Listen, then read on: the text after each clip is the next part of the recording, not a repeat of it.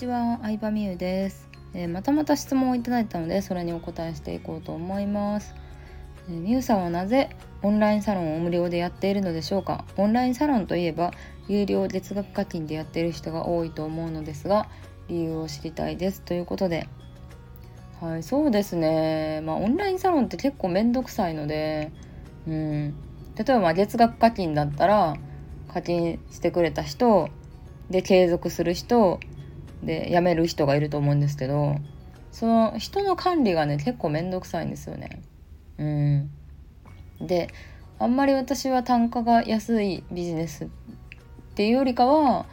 うんある程度の単価でもこう本気度の高い人たちを集めた方が楽しいっていうのをいろいろやってみて感じたので、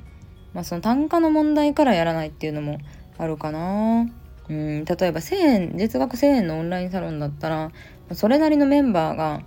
集まってるっていう感じでうんまあそんなにね重要度がないわけですよその人たちにとってのそのオンラインサロンが。なんかそういうのは悲しいなと思っちゃうのでやらないっていうのもあるしまあいろいろねその無料のサロンの中でもかなりいいコンテンツを提供はしてるんですけどうーんなんかそれをなんだろうなわざわざお金取るのもめんどくさいって感じですかね わざわざお金取るのもめんどくさいというかもうなんかその超基礎の前提条件となるところはもう無料で提供するんで見てもらった上で参加してくれたらいいなっていう意図もあってうんやってる感じですね。なので結局めんどくさいからやってないです。やっぱ絶対めんどくさいですよ。あの例えばね、えー、サロンに参加してくれたメンバーが500人とか1,000人規模だったら事務の人を入れてその人に例えば人の出入りがあった時のメンバー管理をやってもらう決済についての質問に答えてもらうっていうのをやってくれる人を置けるんだったらいいんですけど多分私がサロンやったところでそんな100人以上も絶対集まらないんですよ。うん、単価いくらうんそうですね、まあ、単価いくらにするにしても100人以上集まらないってなったらまあ、どうしてもあのね自分でやるみたいになっちゃうと思うので、結構大変だなっていうなんか苦手だしそういうの。うん、で、まあ、無料で見てもらってこの世の中のこの界隈の人たちのレベルが上がっていったらまあそれはそれでねいい社会貢献なんじゃないでしょうか嬉しいことじゃないって思うのでやってますねはい。まああんまりなんかそうビジネスのうん根本的なところとして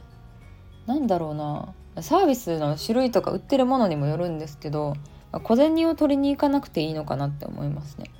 うん一番最初にねお金を稼ぐ経験をするっていう意味で、まあ、そのちっちゃい何百円とか何千円とかを取りに行くっていうのはいいんですけど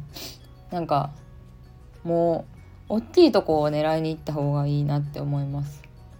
うん、サロンで1人2,000円のサービスを何十人とか何百人とかに例えば、ね、2,000円で100人やったら何いくらになるんですかね2,000万20万かうん100人いて20万かとはなりますよね。でこっちから提供できる分もさすがに2,000円だとすごいわずかになるじゃないですか。で結局あんまりなんか変わらないんですよねお客さんが。ちゃんとお客さん自身もあの痛みを感じるというか未然を切って参加するぐらいの覚悟がある人ばっかり集めるとなんかそういうメンバーばっかり集まってる集団って底上げされるというか割と全員成長できるっていう環境が作れるのでうん。なんか安い金額での大量人数を集めることはないかな。